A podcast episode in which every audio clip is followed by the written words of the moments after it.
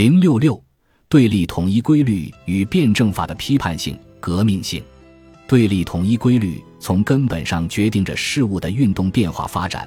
决定着事物从肯定自身到否定自身，推动着新事物的产生与旧事物的灭亡。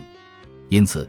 以对立统一规律为实质的唯物辩证法本身必然是批判的和革命的。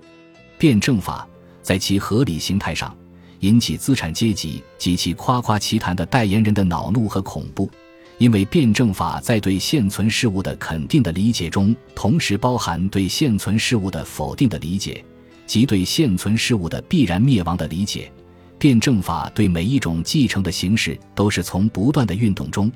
因而也是从它的暂时性方面去理解。辩证法不崇拜任何东西，按其本质来说，它是批判的和革命的。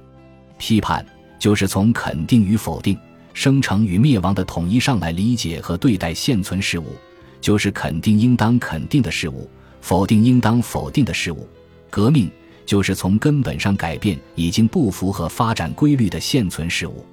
革命即改变现存事物，以批判现存事物为前提，批判则以革命为目的。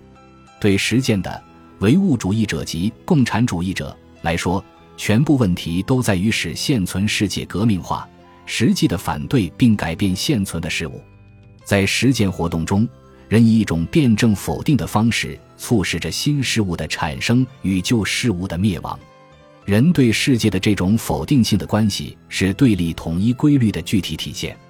是一种最深刻、最复杂的矛盾关系。它本身就构成、包含并体现着辩证法的批判性和革命性，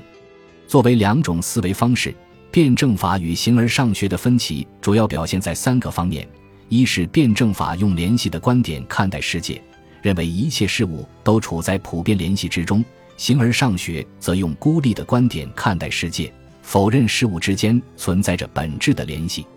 二是辩证法用发展的观点看待世界，认为发展的本质是新事物的产生与旧事物的灭亡；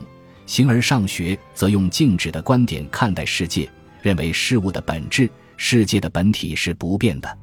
三是辩证法用矛盾的观点看待世界，认为矛盾是事物自我运动、自我发展的动力和泉源。形而上学则认为每一事物都与自身同一，根本否认事物内部存在矛盾。在这种种分歧中，是否承认事物内部存在矛盾，是否承认对立统一规律构成发展的根本动力？以及如何用概念的逻辑运动反映事物的矛盾运动，则构成了辩证法与形而上学的根本分歧。